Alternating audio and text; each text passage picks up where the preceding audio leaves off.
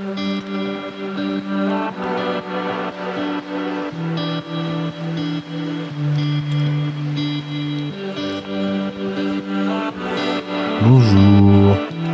bienvenue sur Histoire d'en dire plus. Aujourd'hui, on va parler de Pedro Almodovar, le célèbre réalisateur espagnol et scénariste d'ailleurs, producteur euh, et acteur.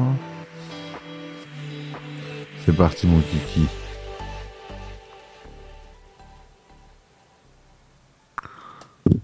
Alors, Pedro Almodovar, parfois simplement appelé Almodovar, est un réalisateur, scénariste, producteur et acteur espagnol. Il connaît le succès pendant le mouvement culturel de Movida qui suit la fin de l'Espagne franquiste et devient rapidement l'un des réalisateurs espagnols les plus mondialement connus. Pedro Almodovar Caballero, né le 25 septembre 1949 à Calzada de Caltrava, dans la province de Ciudad Real, dans la communauté autonome de Castille-La Manche, en Espagne, Castilla-La Mancha. Son père, Antonio Almodovar, est viticulteur et sa mère, Francisca Caballero, est liseuse et traductrice pour un alphabète.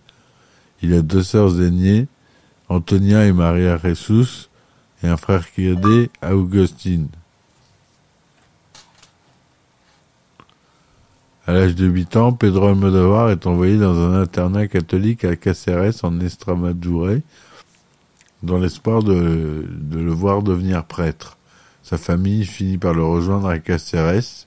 Son père ouvre une station-service et sa mère ouvre une cave à vin où elle vend son propre vin. Pedro Almodovar découvre le cinéma et particulièrement le travail de Luis Buñuel, autre célèbre réalisateur mexicain, qui l'influencera. Le cinéma est devenu ma véritable éducation bien plus que celle que je recevais du prêtre. En 1967, à 18 ans, contre la volonté de ses parents, Pedro Almodovar s'installe à Madrid dans le but de devenir réalisateur. Il devient très vite autodidacte, incapable de s'inscrire à l'école nationale de cinéma de Madrid, tout juste fermée par Francisco Franco.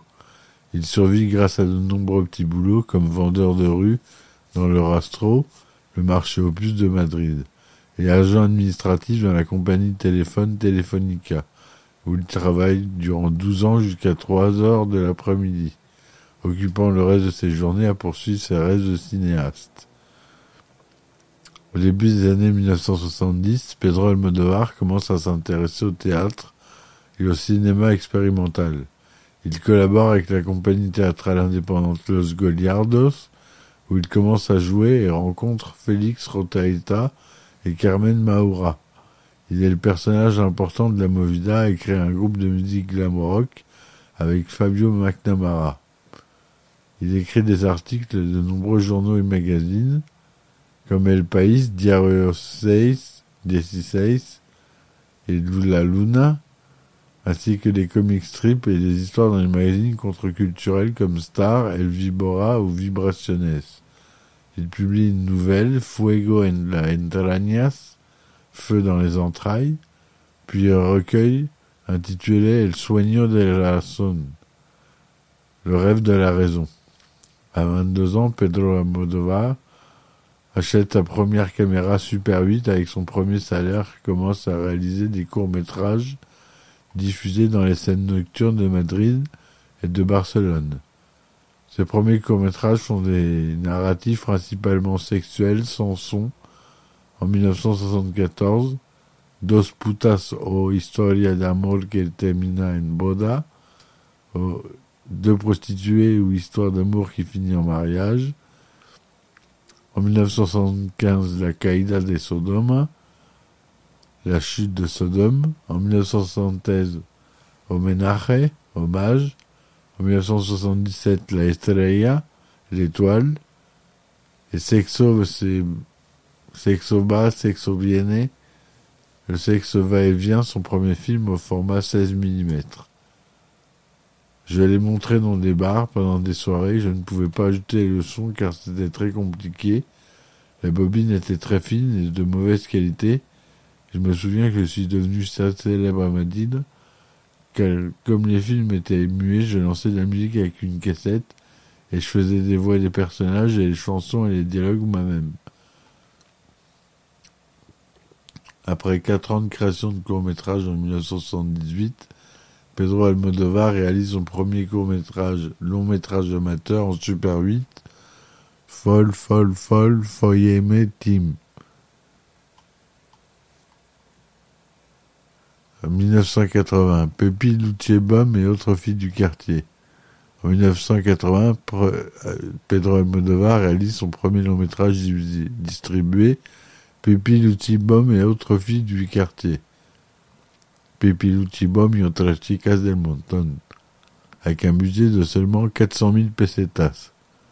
Tourné en format 16 mm, puis retravaillé en format 35 mm, il reçoit des critiques relativement négatives, mais également de nombreux admirateurs qui comparent son travail kitsch et ouvertement sexuel à celui de John Waters. Quand un film a un ou deux défauts, on dit qu'il est imparfait, mais quand il y a une profusion de défauts techniques, on appelle ça du style. C'est ce que je disais en me moquant pendant que je promouvais le film, mais je crois que c'est plus, vrai que, ce que je ne croyais. En 1982, Le labyrinthe des passions est globalement mieux reçu que Pépi Boom et autres du quartier et marque le début de l'importante collaboration entre Pedro Almodovar et Antonio Banderas.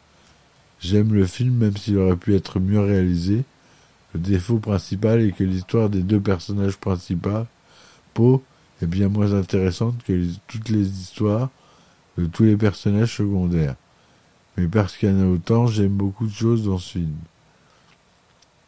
1983 dans les ténèbres. Entre Nieblas, distribué en 1983, marque de la début de la collaboration entre Pedro Almodovar et Julieta Serrano, Marisa Paredes et Just Lampreave, et solidifie la réputation de réalisateur comme enfant terrible du cinéma espagnol, avec le début de l'utilisation de la comédie mélodramatique et de la musique populaire pour exprimer l'émotion. 1984, qu'est-ce que j'ai fait pour mériter cela?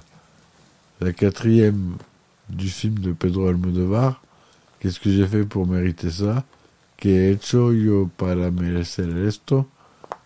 Distribué en 1984, est un hommage à un néo-réalisme italien.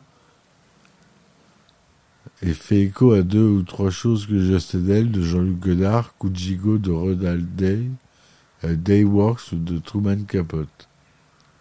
En 1986, Matador, Pedro travaille avec le producteur André Vincente et l'écrivain Jesus Ferrero pour créer Matador, un film plus sombre que sa précédente filmographie.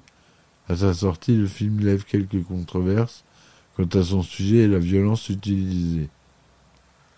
La morale de mes films est d'arriver à une liberté plus grande. J'ai ma propre moralité et mes films aussi. Si vous voyez Matador à travers la perspective morale traditionnelle, c'est un film dangereux car c'est juste une célébration du meurtre. Matador est une légende. Je n'essaye pas d'être réaliste, c'est très abstrait. On ne s'identifie pas aux choses qui adviennent, mais à la sensibilité romantique. 1988, Femme au bord de la crise de nerfs. Mujeres al borde de un ataque de nervios. Distribué en 1988, donc, marque le premier succès critique et commercial de Pedro Almodovar après sa présentation à la Mostra de Venise 88. Il génère un box-office de plus de 7 millions de dollars aux États-Unis. Il remporte le prix du meilleur scénario de la Mostra de Venise, meilleur film, meilleur scénario original, meilleur montage, meilleure actrice pour Carmen Maura, meilleure actrice pour un second rôle pour Maria Barranco au prix Goya, meilleure actrice pour Carmen Maura, Discovery of the Year, au prix cinéma américain, et nommé meilleur film étrangers aux BAFTA, aux Golden Globes et aux Oscars du cinéma. 1990, Attache-moi.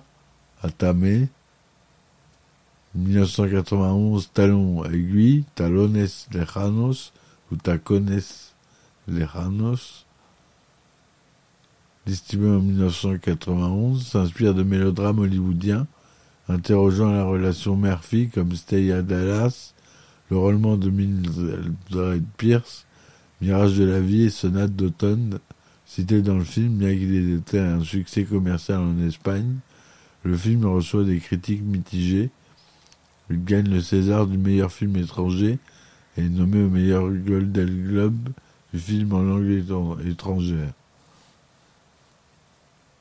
En 1999, il sort Todo sobre mi madre, Tout sur ma mère, qui revisite les thèmes chers à Almodovar de la sororité et de la famille. Le film est en compétition pour la Palme d'Or lors du Festival de Cannes, où Almodovar gagne le prix de la mise en scène, le prix du jury œcuménique. Il est un succès critique et commercial et devient le film espagnol avec le plus de distinctions et d'honneurs dont le premier Oscar du réalisateur pour le meilleur film international. À Bette Davis, Jenna Rollins, Romy Schneider, à toutes les actrices qui ont joué des actrices, à toutes les femmes qui jouent, à tous les hommes qui jouent et deviennent des femmes, et à toutes les personnes qui souhaitent être mère, à ma mère. Année 2000. Parle avec elle, en 2002. Après Negerbos pour se composer sa, compagnie de production, Pedro Almodovar réalise Parle avec elle, Hable con distribué en 2002 avec une avant-première au Festival du film de Telluride. Il est acclamé unanimement par la critique, ce qui vaut à Almodovar son deuxième meilleur Oscar, cette fois-ci pour meilleur scénario original, ainsi qu'une nomination pour l'Oscar du meilleur réalisateur mais également le César du meilleur film de l'Union européenne.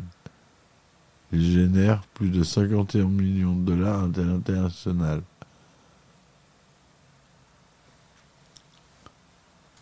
« 2006, Bolver est presque une œuvre autobiographique où le réalisateur utilise des éléments de son enfance pour créer un scénario qui apparaît dans un projet plus ancien du, du réalisateur, La fleur de mon secret. Ce scénario parle de la mort plus que de la mort elle-même. Elle parle de la culture très riche qui entoure la mort dans la région de la Manche, dont je suis originaire, et de la façon pas du tout tragique dont les femmes de différentes générations gèrent cette culture. Le film reçoit des critiques très positives lors de présentations du Festival de Cannes 2006, où Pedro Almodovar gagne le prix du scénario tandis que l'ensemble des actrices reçoit le prix d'interprétation féminine. Penelope Cruz est nommée pour l'actrice l'Oscar de la meilleure actrice et devient la première actrice espagnole nommée pour ce titre. Le film génère un box-office international de plus de 87 millions de dollars et devient le film le plus rentable du réalisateur.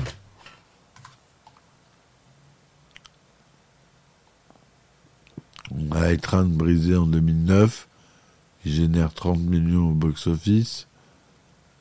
En 2011, La Pielle qui habito. C'est le premier saut du réalisateur dans l'horreur psychologique. C'est inspiré d'un roman de Thierry Jonquet, La Migale. 30 millions de dollars box-office et nommé au Golden Globe le BAFTA du meilleur film en langue étrangère. En 2016, pour son 20, e long métrage 10 ans après Bolver, Pedro Almodovar décide de revenir à son cinéma de femme et réalise Rulieta, d'abord intitulé Silencio, distribué en 2016. Il est présenté au film Festival de Cannes 2016 et devient le cinquième film du réalisateur à concourir pour la Palme d'Or.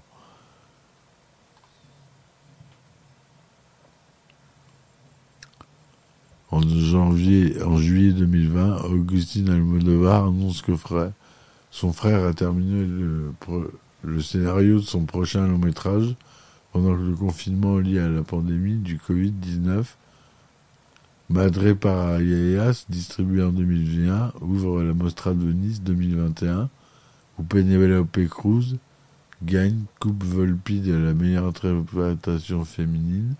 David Rounez et Hollywood Reporter écrit à propos du film. Le film est un testament au don de l'un des réalisateurs les plus appréciés au monde, qui entre en force dans sa cinquième décennie de carrière et qui est constamment régalé notre regard sans perdre d'investissement pour la vie émotionnelle de ces personnages qu'il adore clairement. En janvier 2022, A Manual for Cleaning Woman, une adaptation de recueil de nouvelles éponyme de Lucia Berlin, le premier long métrage du réalisateur en langue anglaise, est annoncé avec Kate Blanchett dans le rôle principal. En juin 2022, Strange Way of My Life, un court métrage western d'une demi-heure, est annoncé avec Ethan Hawke et Pedro Pascal dans les rôles principaux.